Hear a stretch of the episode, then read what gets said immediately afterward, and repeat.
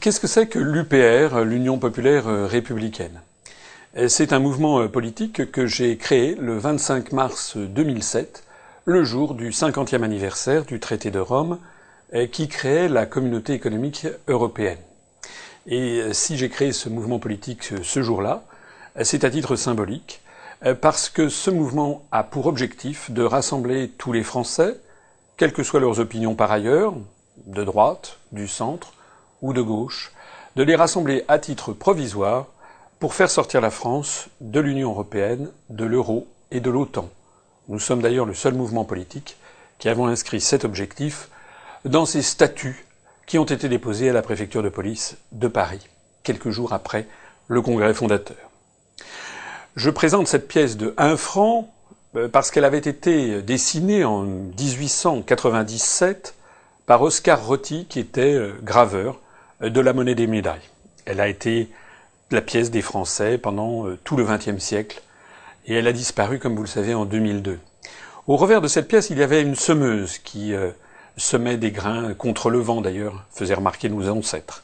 À l'avers, il y avait ce rameau d'olivier que vous voyez sur cette planche. Et si je vous le présente, c'est parce que ce rameau d'olivier, en fait, est le logo que nous avons choisi pour notre mouvement. Ça nécessite une petite explication. Si nous avons choisi ce rameau d'olivier, eh, c'est parce que, si j'ose dire, l'Union populaire républicaine est un mouvement qui joue franc jeu, c'est-à-dire qui joue le jeu du franc, et c'est-à-dire aussi qui joue le jeu de la franchise, c'est-à-dire de l'honnêteté, de la sincérité. Ce rameau d'olivier, en fait, a de nombreuses significations qui correspondent bien à notre mouvement politique. C'est un, symbole qui est œcuménique, comme on dit, c'est-à-dire dans lequel peuvent se reconnaître des Français de toutes les origines, de toutes les convictions. À l'origine, le rameau d'olivier de la colombe, c'est celui que la colombe apporte à Noé à la fin du déluge euh, dans la Torah. En d'autres termes, c'est un symbole qui parle à nos compatriotes juifs. D'ailleurs, avoir choisi euh, comme symbole la fin du déluge pour un parti politique aujourd'hui, euh, je crois que c'est assez bien trouvé. C'est un symbole qui parle également à nos compatriotes chrétiens, puisque le Christ passe sa dernière nuit avant d'être transféré au tribunal euh, à Gethsemane, au jardin des Oliviers, au mont des Oliviers. C'est un symbole qui parle également à nos compatriotes musulmans, puisque dans le Coran, dans la sourate du figuier, il est question de Az-Zitouni, qui signifie l'olivier, le figuier et l'olivier étant les symboles dans le Coran euh, de la ville de Jérusalem. En d'autres termes, ce rameau d'olivier parle à nos compatriotes des trois grandes religions du livre, comme on dit.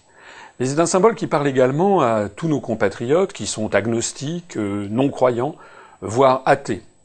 La preuve, c'est que ce symbole a été beaucoup utilisé après la Seconde Guerre mondiale par euh, l'Union soviétique et par le mouvement international pour la paix puisque ce rameau d'olivier est un symbole universel de paix. Je vous montre ici des dessins comme ceux qui avaient été faits par Picasso dans les années 50. Du reste, dans l'Union soviétique finissante, la colombe était assimilée au communisme et on voyait comme sur cette affiche Mir Trud Maya, c'est-à-dire la paix, le travail et le 1er mai. Dans les toutes dernières pièces de l'Union soviétique, il était justement question de la colombe de la paix. Ce symbole qui parle donc à nos compatriotes croyants et incroyants a d'ailleurs été repris par des organisations internationales et tout particulièrement par l'ONU, euh, puisque le rameau d'olivier est devenu l'un des symboles des casques bleus, c'est-à-dire des opérations de maintien de la paix de l'Organisation des Nations Unies. C'est un symbole qui parle également à nos compatriotes écologistes, hein, puisque c'est un symbole végétal. Et puis c'est également un symbole qui parle à tous ceux qui aiment les symboles, parce que l'olivier est l'arbre qui vit le plus longtemps au monde. D'ailleurs, on connaît des exemples d'oliviers euh, dans les îles du Dodécanèse qui euh, euh, ont été plantés en moins 500 avant Jésus-Christ, à peu près à l'époque de Socrate, qui vivent encore et qui produisent encore des olives. Et sans aller jusque la Grèce, il suffit d'aller au pont du Gard en France. En bas du pont du Gard, il y a des oliviers qui, dit-on, datent de l'Empire romain. En d'autres termes, ce symbole que nous avons retenu est le symbole de notre volonté de revenir au franc, mais pas seulement. C'est aussi le symbole de nous inscrire dans une filiation historique et montrer que les peuples, les langues et les nations sont indestructibles. Alors, ce mouvement politique euh, que vous ne connaissez pas toujours, pas forcément, puisque nous ne passons pas beaucoup dans les médias de grande diffusion, c'est un euphémisme, euh, vous allez vous poser la question de savoir, mais finalement, euh, en quoi est-il différent des autres de tel ou tel parti que je connais? Je dirais qu'il y a sept points fondamentaux qui caractérisent notre mouvement. Il y en a bien d'autres, mais j'ai essayé de synthétiser l'essentiel. Le premier point fondamental, c'est que nous faisons, nous pensons, le bon diagnostic. Si vous avez euh, d'un seul coup euh, une maladie, vous allez euh, voir un médecin. Si par exemple, je vais prendre un exemple un peu désagréable, mais si par exemple vous avez perdu 25 kilos en l'espace d'un mois sans faire de régime, c'est qu'il y a quand même quelque chose un problème. Alors vous allez voir un premier médecin qui va vous dire, mais finalement, c'est pas grand chose, prenez quelques jours de repos, je vais vous donner un petit fortifiant et tout ira bien. Ça, c'est euh, le médecin qui va vous, en fait, euh, vous bercer d'illusions. Et puis il y a un autre médecin que vous allez aller voir. Lui, euh, il va dire ça ne me plaît pas, c'est pas normal. Je vois que vous avez des ganglions, je vais faire une biopsie puis une analyse de sang et revenez me voir dans dix jours. Et dix jours après, vous allez le revoir et ce médecin vous dit eh bien, j'ai une mauvaise et une bonne nouvelle à vous dire. La mauvaise nouvelle, c'est que vous avez un cancer. La bonne nouvelle, c'est qu'il est encore temps de le guérir, mais il faut passer à la chimiothérapie et au rayon dès demain. Vous avez une très forte chance d'en survivre. D'ailleurs, les progrès en oncologie au cours des dernières décennies ont été considérables. Quel est le médecin que vous préférez? Le premier, qui ne vous fait pas peur, mais qui en fait, par son inaction, vous entraîne au tombeau, ou le second, qui évidemment vous dit quelque chose qui n'est pas agréable à entendre, mais qui en fait est votre véritable ami, celui qui va vous sauver et sauver votre vie. Nous, nous pensons que la France est dans cette situation. Nous, nous pensons que la France est en danger de mort. Nous pensons que notre pays est en train d'être détruit. Non seulement d'ailleurs le niveau de vie de ses habitants, son économie, son agriculture, son industrie, mais aussi son armée, sa diplomatie, son rayonnement mondial, sa langue mais encore plus peut-être son unité nationale avec la politique dite d'Europe des régions. Donc nous, nous disons aux Français, avant de commencer à fournir des euh, médecines et des remèdes, nous devons faire le bon diagnostic. C'est quoi le bon diagnostic? Nous nous disons que les problèmes de la France, oh certes, il y en a eu avant, il y en a pendant, il y en aura après, mais les problèmes de la France aujourd'hui tiennent au fait que les Français ne dirigent plus leur propre pays nous, sommes, nous disons que la France est dirigée par une oligarchie depuis Bruxelles pour la Commission européenne, depuis Francfort pour la Banque centrale européenne, depuis Washington pour l'OTAN.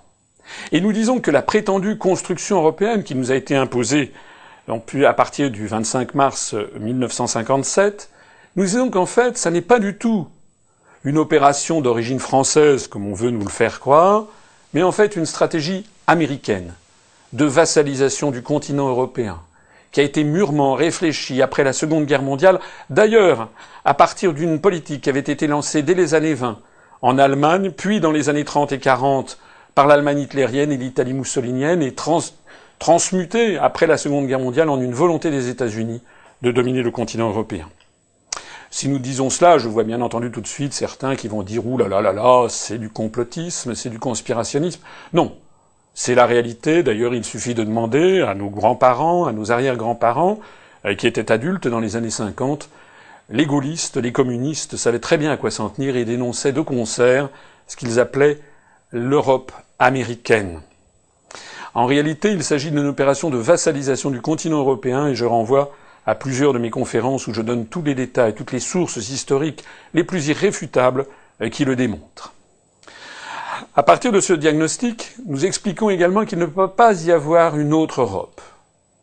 L'une des particularités de notre mouvement, c'est que nous avons constaté que sur la scène politique française, de l'extrême droite du Front National jusqu'à l'extrême gauche du NPA, en passant par tout le spectre des partis politiques, en réalité, aucun parti politique n'est euh, satisfait de la situation, ça peut se comprendre, n'est satisfait de l'Europe et des contraintes européennes, ça se comprend aussi, mais tous les partis politiques bottent en touche en disant tous la même chose, il faut une autre Europe. À l'extrême droite, on va parler d'une Europe des nations, des patries. À l'UMP, on va parler d'une Europe qu'il faudrait qu'il marche. Euh, au Parti socialiste, on va parler euh, d'une Europe sociale. À la gauche et à l'extrême gauche, on va parler d'une Europe des travailleurs. Chez les écologistes, on va parler d'une Europe des écologistes. Nous nous disons que ça n'est pas possible de changer d'Europe parce que pour changer les traités européens, il faut l'unanimité, l'unanimité des 28 États membres qui constituent l'Union européenne. Or, cette unanimité est impossible à réunir s'il s'agit de changer drastiquement le cours des choses. D'ailleurs, si l'Europe est comme elle est, ça n'est pas un hasard. Ça n'est pas par inadvertance. Elle est le fruit depuis 57 ans de très nombreuses euh, soirées, marathons de conflits entre les intérêts nationaux divergents de tous les États constituant l'Europe. Et donc euh, l'Europe telle qu'elle existe est en fait le précipité chimique, comme on pourrait dire, le résultat fatal euh, de cette volonté, à vrai dire complètement déraisonnable, qui n'a jamais existé dans l'histoire du monde, de vouloir fusionner à froid, comme ça, 7, 6, 9, 10, 12, 15, 25, 27, 28 pays, euh, sans d'ailleurs avoir demandé leur avis aux populations. N'oublions pas non plus que les États-Unis, supervisant l'exécution, comme je le disais tout à l'heure, vérifient aussi que l'Union européenne ne va pas s'écarter de ce qu'elle souhaite. En particulier, l'article 42 du traité de l'Union européenne place la politique étrangère et de sécurité et de défense de la construction européenne sous la tutelle de l'OTAN, laquelle est sous la tutelle de Washington. C'est pour ça que nous disons, d'ailleurs toute preuve statistiques à l'appui, j'ai fait des conférences qui le montrent, toute preuve statistiques à l'appui, nous montrons que changer euh, radicalement euh, la construction européenne est un rêve, est une chimère. En réalité, ceux qui vous proposent ça sont incapables déjà de faire partager leur propre projet aux Français. Le projet d'autre Europe du Front National n'a rien à voir avec le projet d'autre Europe euh, du Front de gauche, qui n'a rien à voir avec le projet d'autre Europe des écologistes, qui n'a rien à voir lui-même avec le projet d'autre Europe des socialistes. Ils ne sont pas capables déjà d'avoir la majorité des Français sur leur propre projet, et ils vous prétendent sans rire qu'ils pourraient avoir l'unanimité des 28 États membres. C'est impossible. C'est impossible. Ceux qui vous parlent d'Europe sociale, par exemple, oublient de préciser que le Luxembourg a un droit de veto puisqu'il faut l'unanimité, ou que les Pays-Bas, ou que le Royaume-Uni, ou qu'un certain nombre de pays d'Europe du Nord mettront toujours un veto à une évolution vers une Europe sociale, comme le souhaiterait la gauche française. Nous disons également autre chose, c'est que l'Union européenne ne peut être que antidémocratique. Pour une raison simple. Une démocratie, Étymologiquement, c'est un mot qui vient du grec, demos, kratos, c'est-à-dire demos le peuple, kratos le pouvoir, le pouvoir du peuple. Or, une démocratie nécessite donc un peuple, un démos. Il ne pourrait y avoir une démocratie européenne que s'il y avait un peuple européen. Alors bien sûr, certains idéologues disent oui, nous sommes des citoyens européens, le peuple européen. Mais dire une chose, ça n'est pas la faire exister concrètement. L'existence d'un peuple ne se décrète pas, c'est comme l'amour, l'amitié, la confiance. Ce sont des éléments qui se ressentent, ce ne sont pas des éléments qui se décident. L'existence du peuple français, par exemple, remonte probablement au baptême de Clovis en 496 après Jésus-Christ, il y a plus de 1500 ans. Et puis il n'y a pas que la France qui est concernée. Il suffit de regarder les conflits, notamment sur l'euro, notamment entre l'Europe du Nord, les Pays-Bas, le Luxembourg et l'Allemagne d'un côté, l'Italie et la Grèce de l'autre. Ce n'est pas les Français qui sont en cause. C'est que tout simplement les Allemands ne sont pas des Grecs et réciproquement les Grecs ne sont pas des Allemands. Donc on peut évidemment vaticiner en expliquant qu'il y a un peuple européen, c'est faux. C'est un mensonge. Et dans la mesure où il n'y a pas de peuple européen, il ne veut donc pas y avoir de démocratie européenne. On le constate d'ailleurs au Parlement européen sur beaucoup de sujets, les votes ne sont, pas euh, uniformes par mouvement politique transeuropéen, mais en fait euh, sont très concrètement euh, compréhensibles en fonction de la nationalité des députés européens. Et puis, le dernier point de diagnostic que nous portons, c'est que, contrairement à ce que nous dit la propagande depuis des décennies, l'Union européenne n'est pas une chose désirable. La construction européenne n'est pas quelque chose de sympathique, contrairement à ce que l'on nous a dit. On nous a fait croire que la construction européenne était porteuse de paix. J'explique dans une conférence que c'est un mensonge. S'il y a eu la paix sur le continent européen après la Seconde Guerre mondiale, ça n'est pas grâce à l'Europe, par exemple, que là, il n'y a pas eu de guerre à Berlin en 1953, au moment de la crise de Berlin. Ça n'est pas grâce à l'Europe, elle n'existait pas. Ça n'est pas grâce à l'Europe qu'il n'y a pas eu un conflit planétaire en 1956, lors de la révolution à Budapest, elle n'existait pas. Et en 1968, lors de l'invasion de la Tchécoslovaquie par les troupes du pacte de Varsovie, certes l'Europe existait, balbutiait, il y avait une politique agricole qui définissait des quotas de lait, c'est pas à cause de ça qu'il n'y a pas eu la guerre. S'il n'y a pas eu la guerre sur le continent européen, après la Seconde Guerre mondiale, c'est tout simplement, faut-il le rappeler, parce que l'Europe était divisée en deux camps irréductiblement opposés, entre d'un côté l'organisation du traité de l'Atlantique Nord, l'OTAN, sous domination américaine, et de l'autre côté le pacte de Varsovie, sous domination soviétique. Et de part et d'autre, il y avait des troupes qui étaient armées jusqu'aux dents, avec notamment des missiles intercontinentaux de destruction massive, des bombes thermonucléaires. C'est ce que d'ailleurs les Américains appelaient MAD, Mutual Assured Destruction, c'est-à-dire la destruction mutuelle assurée. C'est pour ça qu'il y a eu la paix sur le continent européen. Ce n'est pas parce qu'il y avait une Commission européenne qui pondait des directives sur la taille des sièges de tracteurs. Alors certes, on va me dire, mais maintenant, mais maintenant, malheureusement, la construction européenne est en train de nous emmener vers la guerre. Oh, je disais ça il y a déjà un certain nombre d'années. À l'époque, euh, je prêchais dans le désert. Les gens disaient que j'exagérais, que je n'avais rien compris. Et puis maintenant, de plus en plus de citoyens se rendent compte que c'est la bonne analyse. Pourquoi? Eh bien parce que ce projet de construction européenne, dont je rappelle qu'il n'est pas sympathique, s'inscrit en fait dans une conception anglo-saxonne qui est celle dite du choc des civilisations. C'est un théoricien, Samuel Huntington, qui l'a précisé dans un ouvrage en américain qui s'appelle The Clash of Civilizations and the Remaking of World Order, ce qui veut dire le choc des civilisations et la refondation de l'ordre mondial. C'est une vision typiquement anglo-saxonne et c'est une vision, nous n'hésitons pas à le dire, qui s'apparente à un apartheid planétaire. Il s'agit, dans l'esprit de ces concepteurs anglo-saxons, de diviser le monde en quelques sept, huit, neuf grandes zones géopolitiques arbitraires, essentiellement fixées sur la couleur de la peau et sur la religion. Donc, l'Union européenne, en fait, euh, serait un des morceaux de ce monde dit judéo-chrétien et aurait vocation à fusionner avec les États-Unis et le Canada. C'est d'ailleurs l'objet même du projet de traité transatlantique du TAFTA qui est imposé au peuple d'Europe. Et puis nous aurions donc vocation à nous opposer eh bien au monde orthodoxe, c'est-à-dire à la Russie, et puis au monde musulman, c'est-à-dire au Maghreb, à tout le Moyen-Orient, et puis au monde latino-américain, et puis au monde indien, et puis au monde chinois, et puis au monde japonais. C'est ça la vision, en réalité, qui se cache derrière cette construction européenne.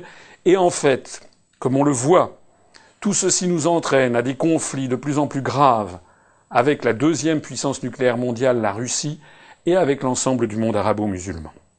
C'est dire à quel point il faut être extrêmement vigilant, puisque cette construction politique dont on nous a assuré qu'elle nous amenait la paix est en train de nous entraîner vers la guerre c'est en fait un vieux proverbe français hein, qui nous met en garde. Qui veut faire l'ange fait la bête. Fort de ce diagnostic, dont vous conviendrez que vous ne l'avez jamais entendu nulle part ailleurs sur l'échiquier politique français, nous faisons des propositions, et ces propositions sont claires et nettes. La première, notre deuxième point fondamental, c'est que nous proposons de sortir de l'Union européenne unilatéralement, sereinement, posément, juridiquement, par l'article 50 du traité de l'Union européenne. C'est un article qui a été euh, rédigé euh, conformément au droit international qui oblige les traités internationaux à comporter une clause de sortie. Eh bien, cet article a été signé et ratifié par les 28 États membres de l'Union européenne. En d'autres termes, lorsque la France dira ben, je veux sortir de l'Union européenne, elle devra appliquer cet article d'un point de vue juridique. D'ailleurs, les 27 autres États membres ne pourront pas s'en offusquer puisqu'ils ont signé et ratifié ce traité. Je dis ça parce que certains, parfois, ici ou là, disent mais non, euh, c'est du juridisme, il faudrait sortir comme ça. Non. Nous, nous sommes un mouvement politique responsable, qui voulons appliquer le droit en toutes circonstances, puisque si l'on n'applique plus le droit, on bascule dans la barbarie.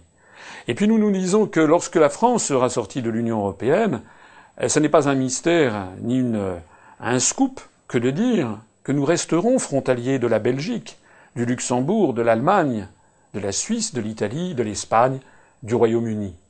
En d'autres termes, nous voulons rester en très bons termes avec tous nos voisins, et nous serons d'ailleurs d'autant plus en bons termes avec eux que nous serons justement sortis de cette construction artificielle, et notamment de l'euro, qui ne cesse que de semer des graines de discorde entre les États membres et de semer des procès d'intention des pays du Sud vis-à-vis de l'Allemagne, de l'Allemagne vis-à-vis des pays du Sud.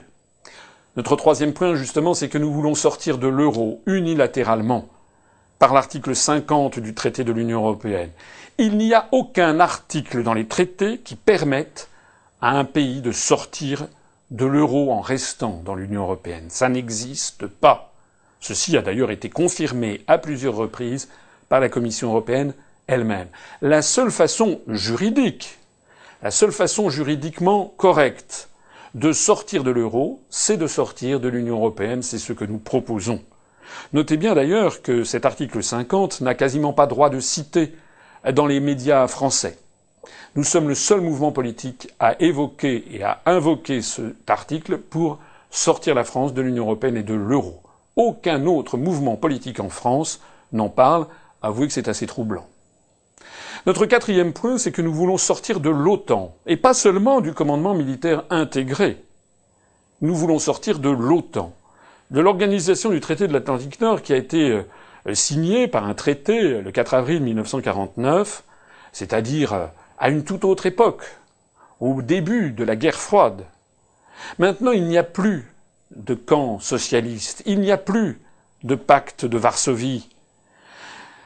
Dans le livre C'était de Gaulle, Alain Perfit raconte que le fondateur de la Ve République, l'homme du 18 juin, Charles de Gaulle, lui avait dit en confidence, au moment où il avait fait sortir la France du commandement militaire intégré de l'OTAN à partir de 1966, euh, il avait dit, euh, De Gaulle avait dit à Perfit, lorsque le pacte de Varsovie s'effondrera, lorsque le communisme s'effondrera, eh bien l'OTAN n'aura plus de raison d'être et l'OTAN s'effondrera également. Ce n'est pas ce qui s'est passé. Le pacte de Varsovie s'est effondré, le camp socialiste s'est effondré, mais au lieu que le pacte de Varsovie s'effondre, eh bien les Américains ont tiré avantage, ont poussé leur avantage, ont fait entrer, ont exigé l'entrée de tous les pays de l'Est européen dans l'Union européenne, presque tous les pays de l'Est européen, dans l'Union européenne et dans l'OTAN. Il s'agit désormais d'une approche agressive vis-à-vis de la Russie et vis-à-vis du Moyen-Orient. D'ailleurs, on ne peut pas comprendre les événements qui se sont déroulés, qui se déroulent encore en Ukraine, si l'on ne comprend pas que l'objectif des Américains est d'accrocher l'Ukraine à cette espèce d'empire constitué de l'Union européenne qui est la face civile et de l'OTAN qui est la face militaire du même processus d'asservissement du continent européen. Et nous nous disons qu'il est possible de sortir de l'OTAN, c'est prévu, c'est l'article 13 du traité de l'Atlantique Nord, qui est d'une application d'ailleurs assez facile. Notre cinquième point, je l'ai dit tout à l'heure en préambule et j'y insiste de nouveau, c'est que ce que nous vous proposons, c'est évidemment, euh, et nous en avons parfaitement conscience, un bouleversement politique majeur je pense que c'est le bouleversement politique le plus important euh, depuis 1944. Il s'agit de changer complètement la stratégie du pays. Il s'agit de sortir la France de cette espèce d'empire et de prison des peuples dans laquelle nous sommes en train de nous enfoncer. Il s'agit que la France redevienne euh, ce qu'elle est normalement, c'est-à-dire étymologiquement le pays des hommes libres. Alors, pour procéder à un tel bouleversement, eh bien, il faut rassembler le plus grand nombre possible de Français. Et l'expérience du référendum du 29 mai 2005, où 55% euh, des Français ont dit non à la Constitution européenne, est à cet égard révélatrice.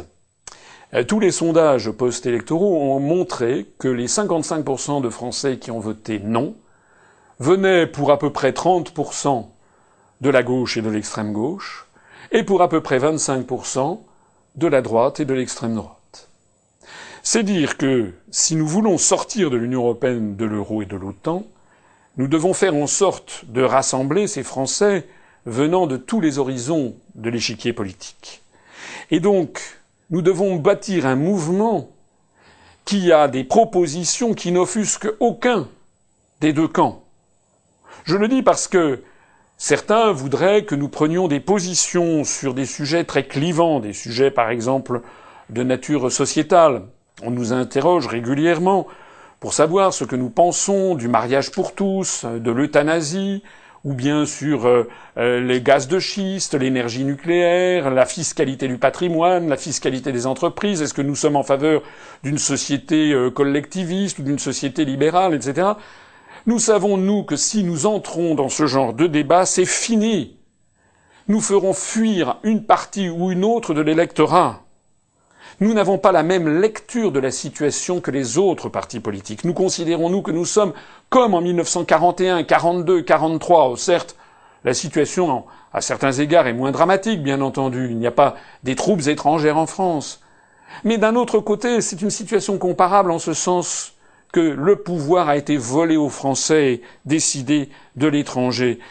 Donc, comme au moment du Conseil national de la résistance de 1943, il faut rassembler des Français qui sont opposés sur des quantités de sujets économiques ou sociaux, mais il faut les rassembler sur l'essentiel, sur le plus grand dénominateur commun du peuple français, c'est-à-dire la liberté de notre pays, notre capacité collective à décider de notre avenir, sans que ce soit des étrangers, des, forces étrangères, une oligarchie étrangère qui nous impose un avenir dont nous ne voulons pas majoritairement.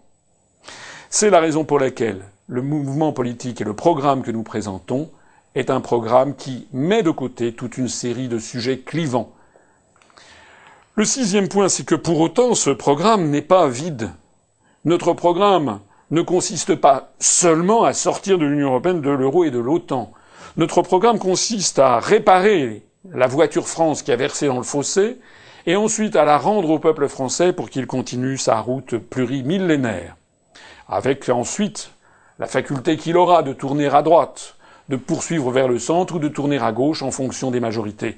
Nous voulons rétablir la démocratie tout simplement. Nous avons donc un programme qui, comme en 1944 le programme du Conseil national de la résistance, propose de remettre la France sur les rails et propose de rendre aux Français le type de société dont ils veulent très majoritairement. C'est quoi la société dont les Français veulent? C'est une société où l'État est un État central, puissant qui assure d'abord et avant tout la justice et l'égalité de traitement entre les Français. Les Français, qu'ils soient de droite, du centre ou de gauche, collectivement, ne supportent pas des différences inacceptables sur les grands moments de la vie, c'est-à-dire la naissance, l'éducation, la maladie et la mort.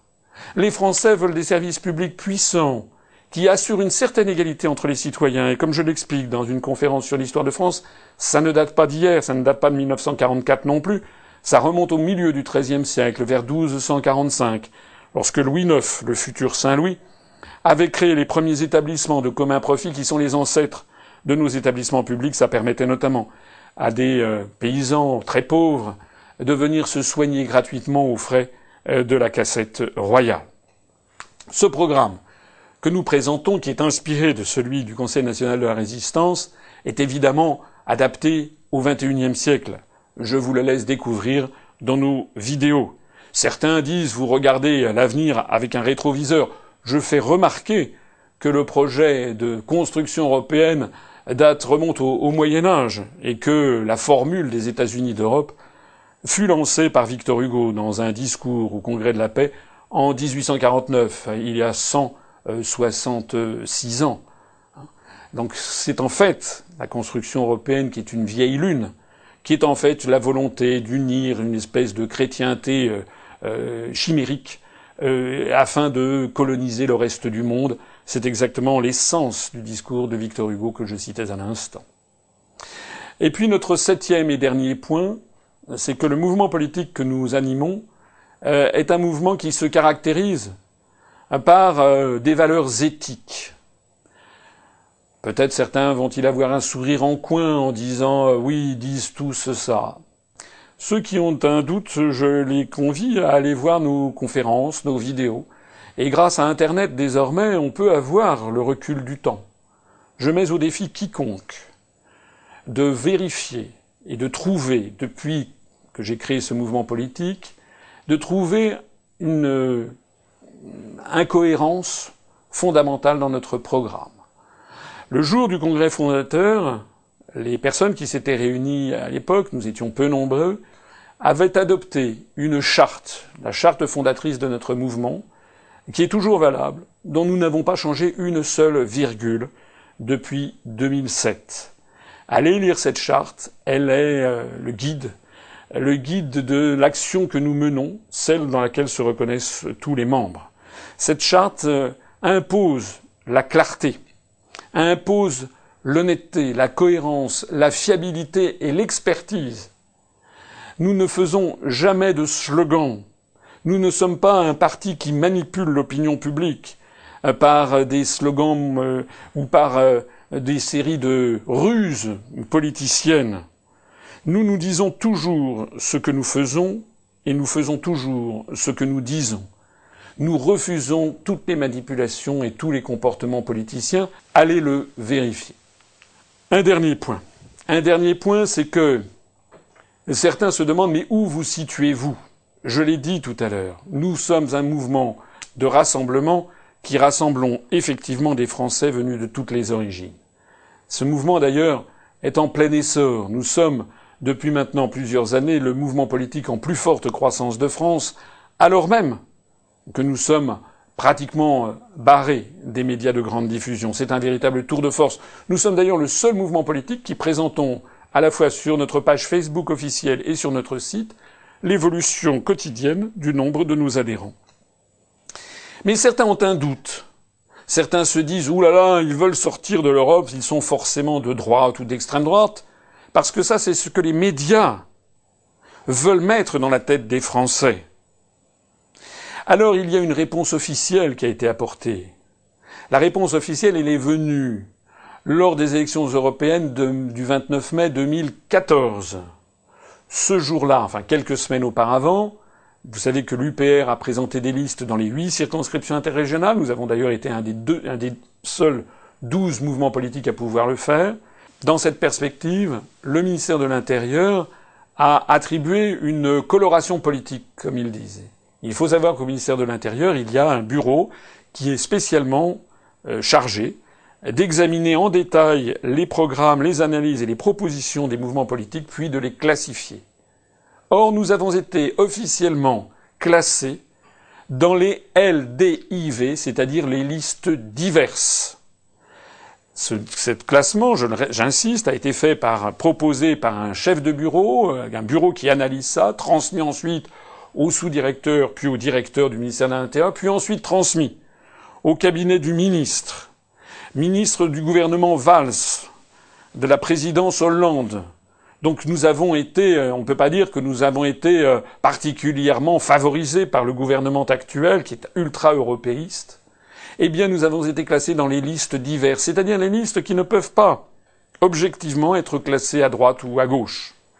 Pour donner euh, un exemple, le même ministère de l'Intérieur a classé dans les listes DLDVD, c'est-à-dire les listes divers droites, euh, le mouvement euh, Nous citoyens qui avait été lancé par M. Denis Père, un milliardaire, et qui d'ailleurs depuis lors a regagné le giron de l'UDI. Le ministère de l'Intérieur a classé dans les listes divers droites les listes de M. Dupont-Aignan de Debout la France. Ce qui se comprend, puisque le programme de Debout la France est un programme de droite, voire parfois très à droite. Je rappelle que lorsque M. Dupont-Aignan a présenté sa candidature pour les élections présidentielles de 2012, il a annoncé que s'il était élu président, il prendrait Madame Le Pen comme Premier ministre. On ne peut pas, avec de telles déclarations, prétendre ensuite être un mouvement de gauche. Le ministère de l'Intérieur a également classé dans les listes divers droites le mouvement de Madame Boutin, Force Vie, qui défend des valeurs, d'ailleurs, tout à fait légitimes et euh, estimables. La question n'est pas là. Mais la question, c'est que Madame Boutin et son programme propose des valeurs qui sont jugées conservatrices et qui sont des valeurs de droite. Elle a le droit de le faire, mais en revanche, il ne faut pas s'étonner qu'elle soit considérée dans les listes divers droites comme M. Dupont-Aignan ou comme nous citoyens. De la même façon, le ministère de l'Intérieur a classé dans les listes LDVG, c'est-à-dire les listes divers gauche, le mouvement euh, Nouvelle Donne qui avait été lancé euh, par M. Pierre Larutourou, qui euh, vient du Parti socialiste et qui propose un programme, des analyses, d'ailleurs très européistes, mais qui le rattachent clairement au Parti socialiste et à la gauche de l'échiquier. Encore une fois, moi je ne suis pas là pour critiquer, condamner les uns et les autres, je suis là simplement pour décrire la situation. Le ministère de l'Intérieur a classifié les partis politiques en fonction de leur programme et de leurs propositions. Et donc ce qui est important, c'est que le ministère de l'Intérieur a officiellement reconnu, premièrement, que l'UPR n'est pas un parti de droite ni un parti de gauche, il se situe ailleurs, comme d'autres d'ailleurs, euh, des, partis, euh, par exemple environnementalistes, ou bien le parti qui veut développer l'espéranto, ce sont des partis qui objectivement s'adressent à toute la population. Et le ministère de l'Intérieur, en nous classant dans les listes diverses, a reconnu que la volonté de sortir de l'Union européenne et de l'euro n'est pas en soi une idée de droite, ni a fortiori une idée d'extrême droite, comme certains voudraient le faire croire. Voilà la petite présentation que je voulais faire de notre mouvement politique. Je vous laisse maintenant découvrir ces analyses de façon plus approfondie.